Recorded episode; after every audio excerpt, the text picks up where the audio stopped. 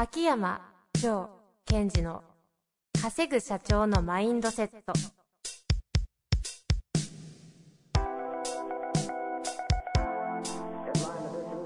なぜ一流の経営者たちはぶつかる壁を次々と越えられるのか。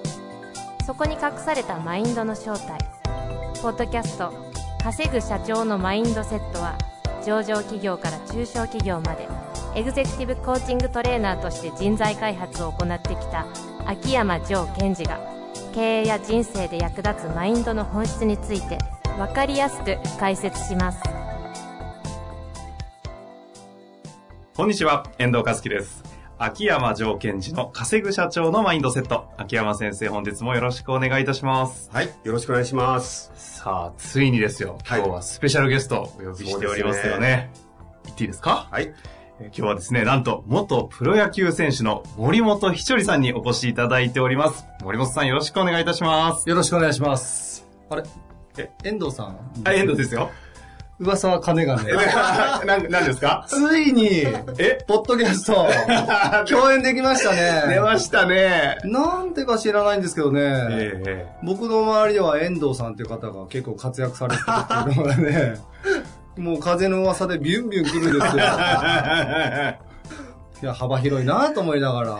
今日は多分この雰囲気はいじってきますよ、これ。あやばいやばい。こうなってたら、ほんと、ジョーさん忘れて、遠藤さんと二人で喋った。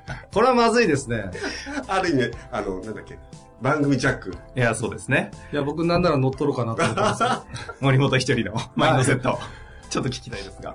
まあ、とは言っても、あの、はい。有名ではありますが、一応簡単にご紹介だけさせていただきたいと思いますが、えー森本さんですね、元プロ野球選手で、ファイターズ、ベイスターズ、ライオンズの3球団を渡り歩き、2015年、2年前ですね、17年間のプロ野球人生を終え、現役を引退されております。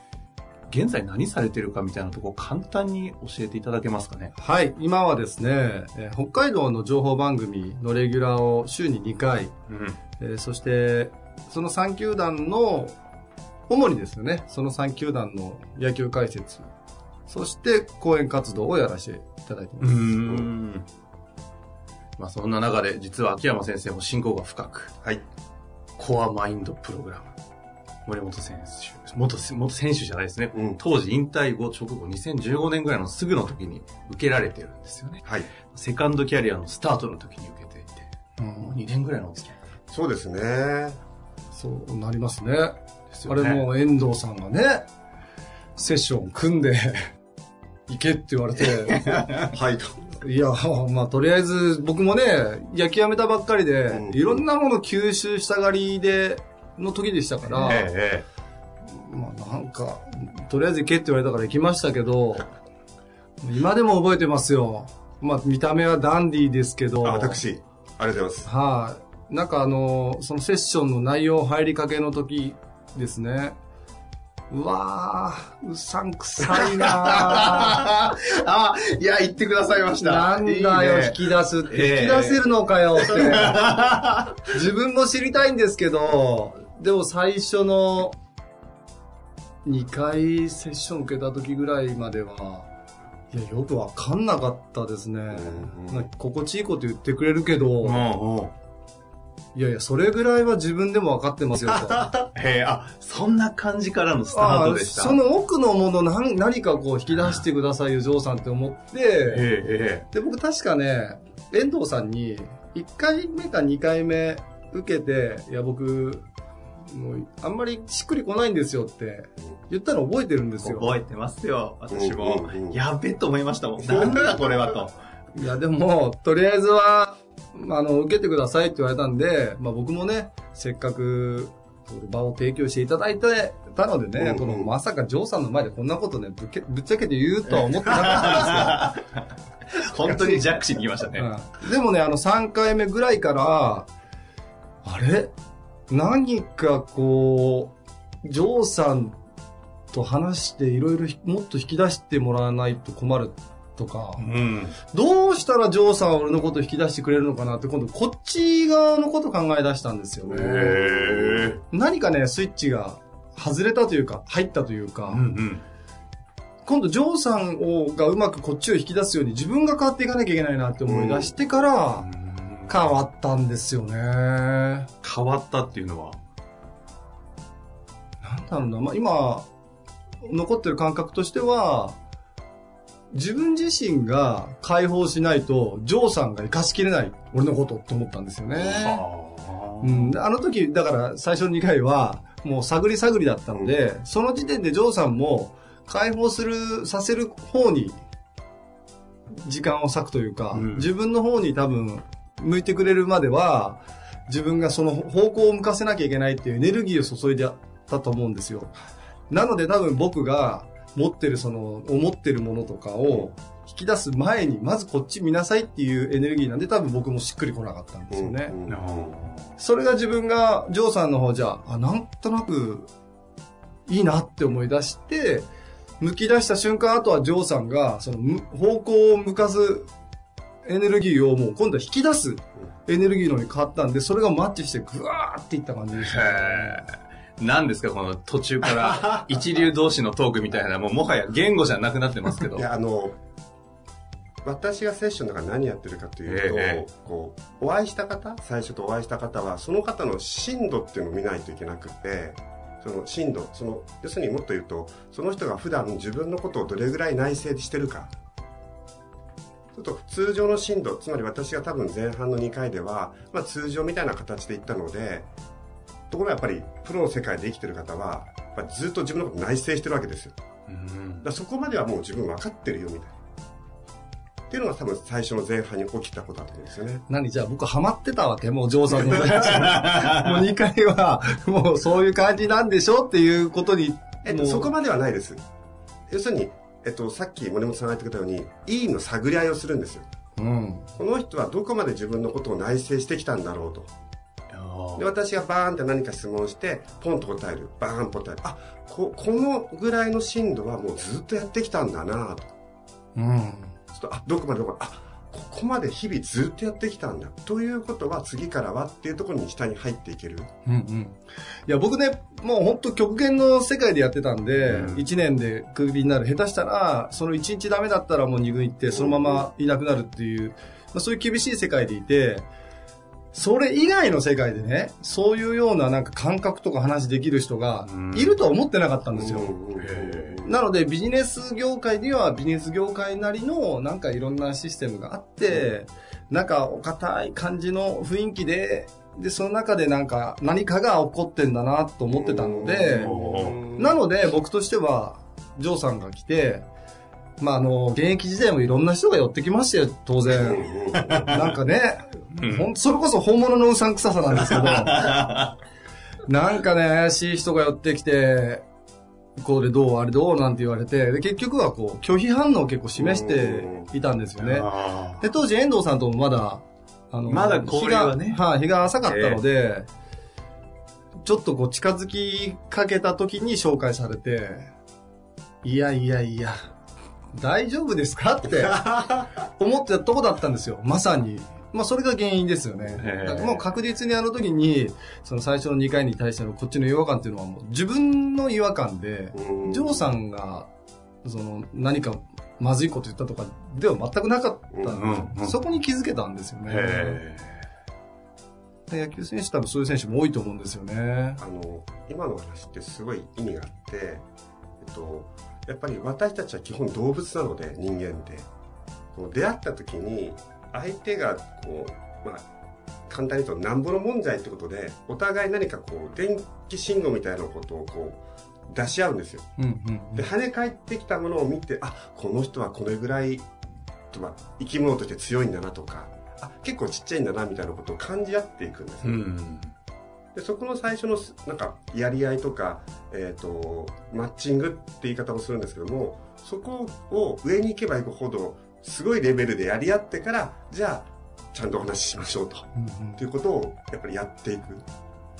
ジョーさん動物って言いましたけど、多分会った時僕はあの、多分カマキリだったんで、昆虫、昆虫だったんですよ。どういうこと、どういうことですか？だからあの、昆虫と動物のやりとりを多分僕の中でしてたんで、ああ、違う生き物。もう全然動物なんかというよりはもう、カマキリでなんかこう、ちょっと鋭利なものを持ちながら、ただ、野球界じゃないから、もう全然こう力もない、何もないのに、なんかこう、鋭利なものだけ持って、ちょっとなんかあったら、ツッツッ これ音入るのかな？ツッツッなんか探りに行くみたいなね。ある種自分を守りながうら。ーん、そうですね。あーまあ、この方、寝踏みしますからねう。んひどいですよ、もう。私会った時なんて。すっごい高い、もう完全ホームの高級レストランに連れてかれて、全員知り合いなんですよ、スタッフの人たち。もう完全ドアウェイの状態で、ほぼ森本さん喋らない。怖っ もう、もう普通に殺されるのかと思いました。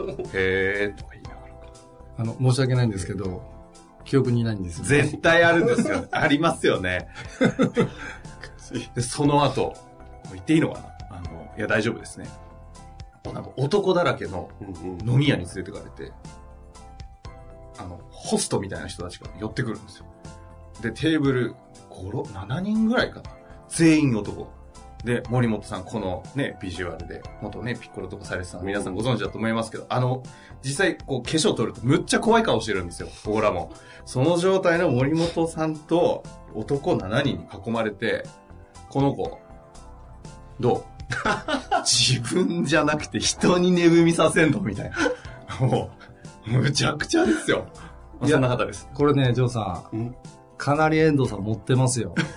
いや、ちょっと言い過ぎですよ。いやいや、あの時はそういう映像としてに記記記憶してますよ。まあ確かにね、その先ほども言いましたけども、野球界っていろんな人が寄ってくるので、ええ。基本的には野球界以外の人が、うん。との、あのーまあ、出会いとかっていうのは拒否反応を示すんですけども、そんな中でも、この人どうやって俺、中に入っていったらいいのか、で、信用していったらいいのか、どうやったら近づけるのかっていうものの、まあ、ぶ、ぶか、ぶさ、あね、不細工なやり方かもしれないんですけど、ええあの時はあの時で僕なりに、遠藤さんはね、知ろうとしたわけですよ。はということは、えー森本さんとしては森本さんのやり方で要するに新しい業界に行かなくちゃいけないのでプロ野球からね全く未知のあ。うんうんその時に、まあ、その入り口となってるインターフェースになって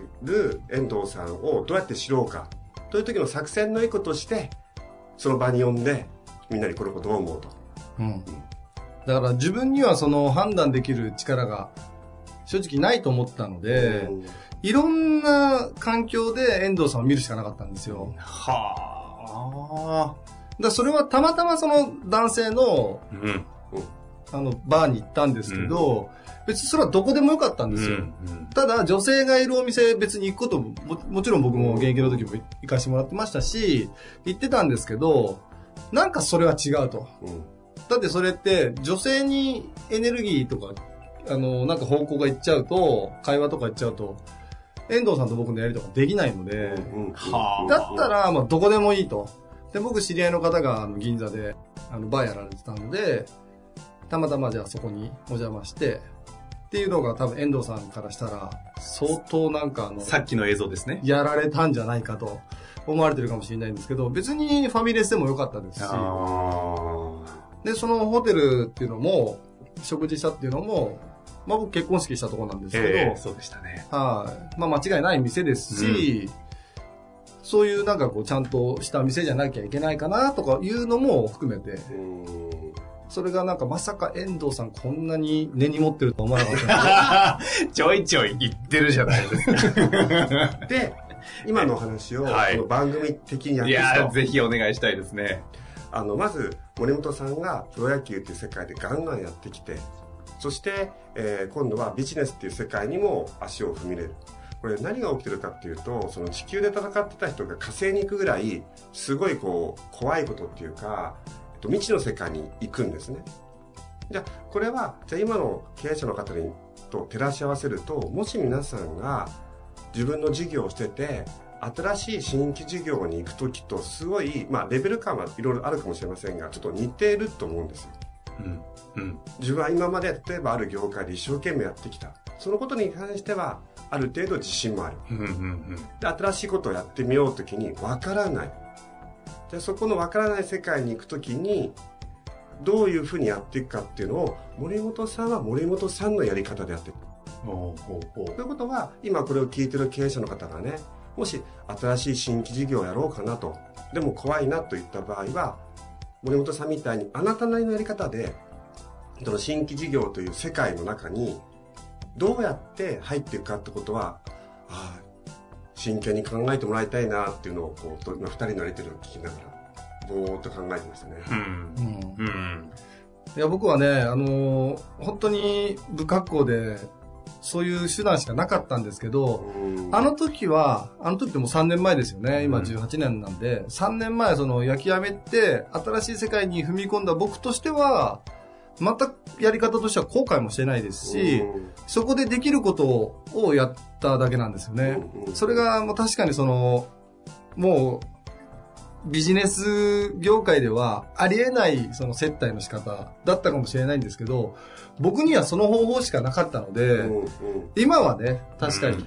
あそううん違うなと思いますけど。本当重要なポイントで新しい業界に行く時とか新しい世界に行く時今自分ができるベストしかないじゃないですか。はい。でその今自分ができるベストをやってそこでまた経験したり失敗したりすると次のベストが生まれてくる。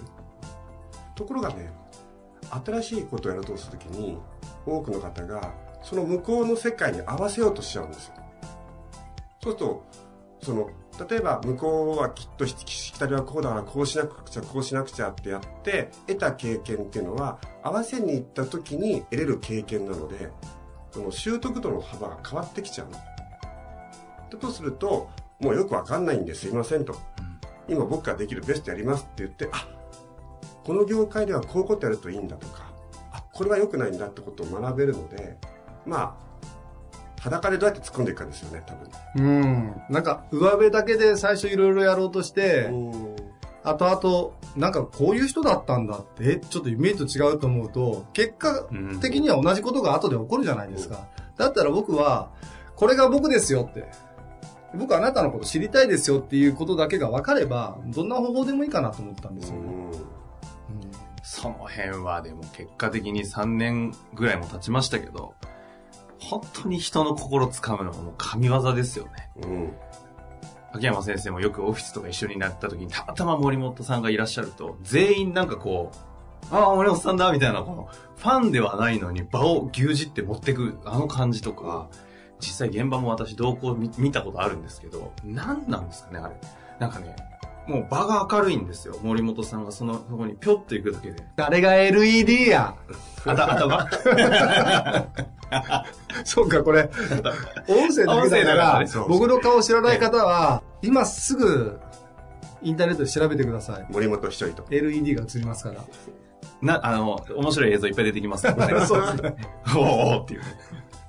あの何が起きてますかっていうことですけども、えなんかこう森本さんが自分の役割とか、まあ、ミッションみたいなものをミッション、まあ、ミッションを無意識的に今までやってきたことを今意識的にもやってるつまり無意識と意識がすごい一致してる感じがしますねで私あのうーん私のリスナーの方に森本さん関連ではいっぱい伝えたいことがあって、うん。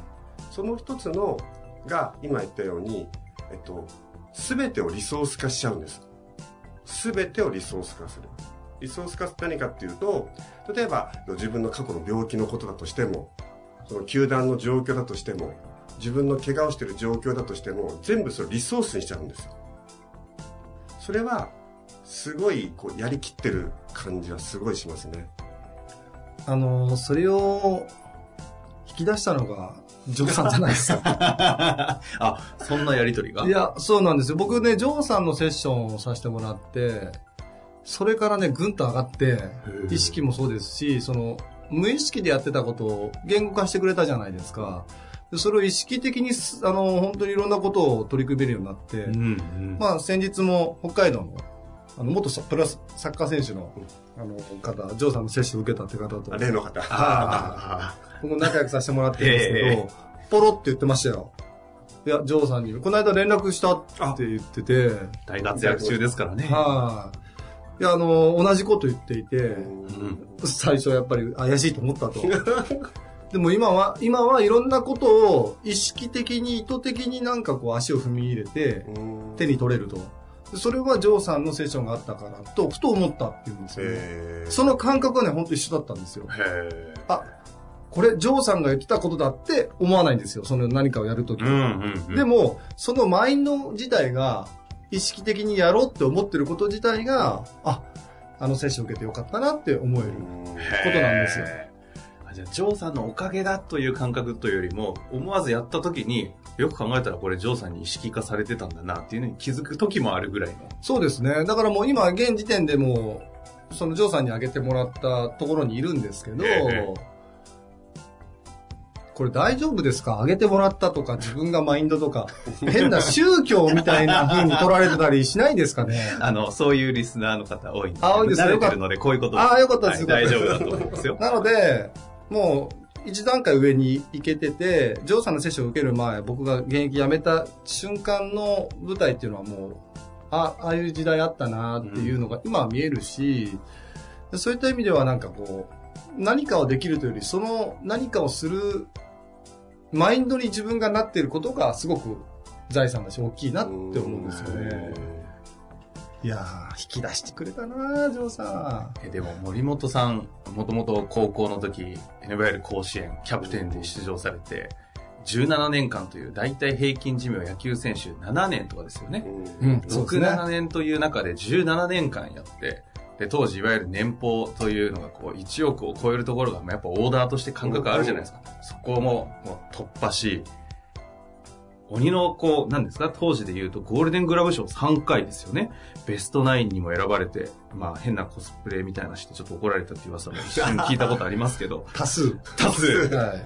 まあそんな方ですが、その辺の感覚って、実際選手の中では、プロ野球という世界ではこう、同じ感じで喋れる人ってどうなんですかいやー、少ないと思うんですけど、これはっきり言うとね、今後、野球選手辞めた元選手たちの、これ、ポッドキャスト聞いてもらってる方たちが、野球選手に対して、なんだよって思うことないんですか？大丈夫なんですか？あの、じゃあ思わない程度な感じで。いやー、ちょっとね、その辺の感覚がある選手は少ないかなとは思っています。なぜなら、野球選手で野球が上手くて、給料もらえて、まあ正直人間性とか、その辺がす多少足りなくても成り立ってる世界なんですよね。うん。まあ本当に幸せな世界なんですけど、そのことに気づいてるかどうかが大事だと思うんですよね。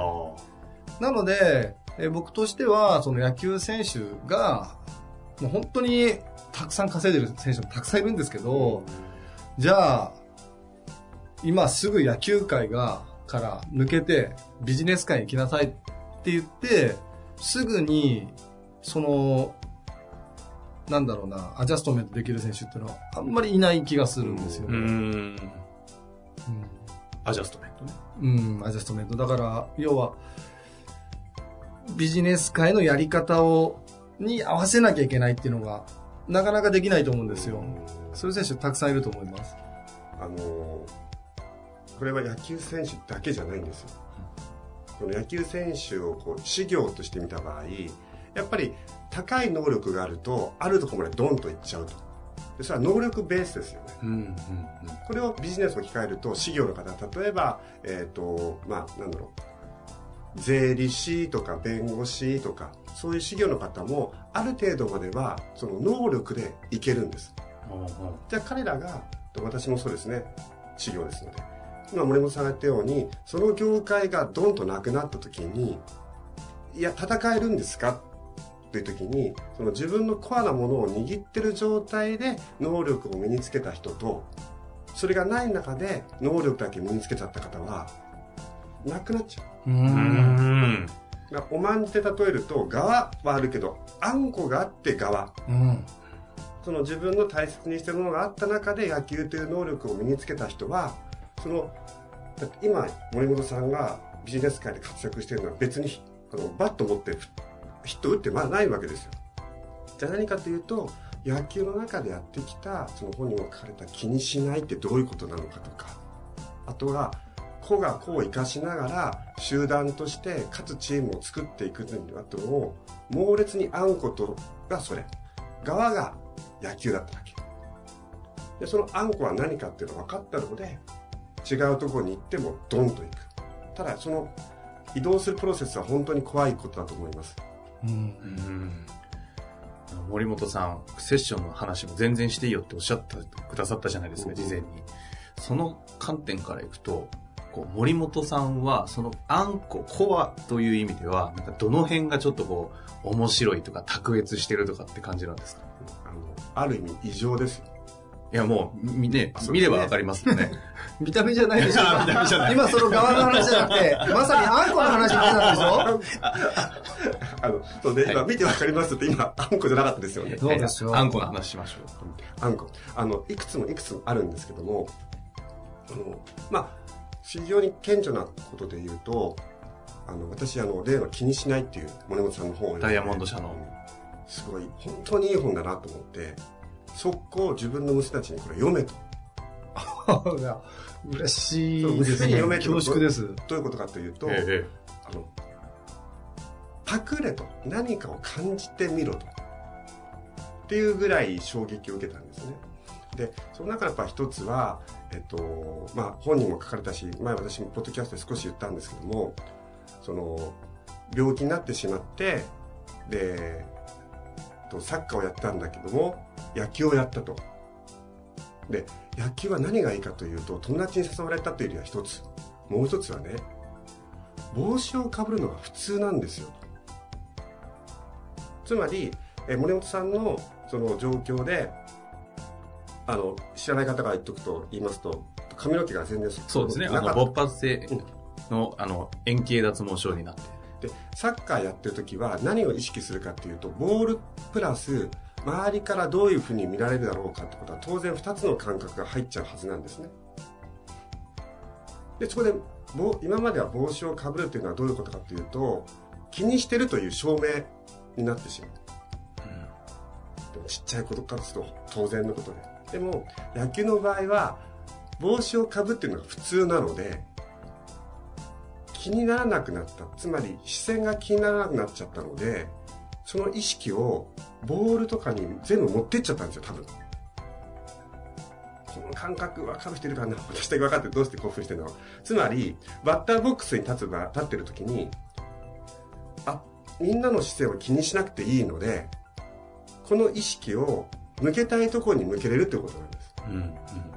だから森本さんが気にしないっていうのは気にする必要がないところを気にしなくすることによって気にしたいところつまり自分の意識を向けたいところに意識を向けられると。いや途中なんか僕一回本当ボール止まって見えたんですよね。って言ってる時期があって。はい。私の中で分かる気がするんですよ。私はあのボール止まって見えたことは一度もないんですが。いやね、僕、ほら、名球会で2000本なんですけど、うん。その半分も打ってない分際でね、ボールが止まったってその川上哲治さんみたいなこと言う。言えないんですよ。でも、ジョーさんは言えたんですけど、なので、こう世間には当然言えないことなんですよね。そう。で言えないそれは何かっていうとその私の中では森本さんの体電気信号意識無意識があるいそのいいろんなところに散っちゃったものをある一つの場所に集中したらそれは止まってるように見えてもおかしくはないなという感じ。うん。で私がそれを読んで自分もあ森本さんが言う気にしないという意味は気にしたいところに気にするようになりなさいっていう感じなのかなって受け取ったんですね。君には何かやりたいことがあるんでしょとそのやりたいことに集中するためにはそのき気にする必要ないものを気にしてたら力がそがれちゃうわけですよねエネルギーとかうん。うん。だから気にしないは気にしたいことにするための森本さんならではの方法をあそこの本の中では書いてくれたなと思ってそういった意味も込めて娘にこれ読んどけと君は何を気にしたいの、うんやりたいことは何なの？じゃあそのやりたいことをするためには今気にする必要ないものは何なのか、まあ、そこまで説明はしなかったんですが、まあそんなことを少しでもね、感じ取ってもらいたいなと。という意味で、娘もそうだし、経営者の方にも、とりあえずこれ読んでくださいと。まあ、社長さんっていろんなこと気にするので。そうですね。それは構わないけど、気にしたいことは何なんだですよね。うん。そういうのをすごい感じましたね。うん。森本さん？ワールド入っちゃったな ジョーさん、ジョーさんワールド今、引っ込んだでしょ、完全に。ややられましたね。られたなうん。でそういうことを、今度は、あですから、そういうことをずっとやりつつ、それがあんこです。あんこの一つ目。で、そしてその中にその側である野球っていう技術をどんどんどんどん、つまり本にも書いてありましたが、野球に僕は、野球が僕に何をもたらしてくれたのかと。それはまあいろんな言い方がありますが、私的に言う、解説しちゃうと、人のコアっていうか核っていうものを握ってたら、やりたいことに意識を向けれるよ。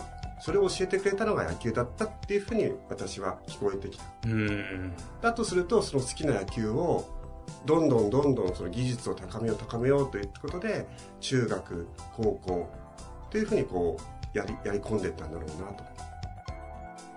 もうせっかくあの、あんこ、コアの話になりましたので、あの、ちょっと一旦ですね、前編この辺りで終わりにしまして、はい。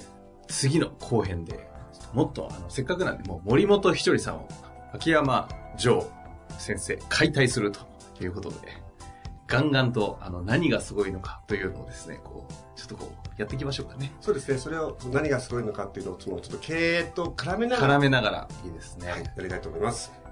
というわけで、はい。森本さん、今日はどんな感じでしたか？いや、もう、イメージしてた通り楽しかったですけど、次回はじゃあ、ジョーさんがさばきやすいようにも開いていきますんで。もう公開セッションみたいになりそう楽しみですね。というわけで、次回も楽しみにしていてください。というわけで、本日もありがとうございました。はい、ありがとうございました。本日の番組はいかがでしたか？番組では秋山城賢治への質問を受け付けております。ウェブ検索で秋山城と入力し、検索結果に出てくるオフィシャルウェブサイトにアクセス。その中のポッドキャストのバナーから質問フォームにご入力ください。また、オフィシャルウェブサイトでは無料メルマガも配信中です。ぜひ遊びに来てくださいね。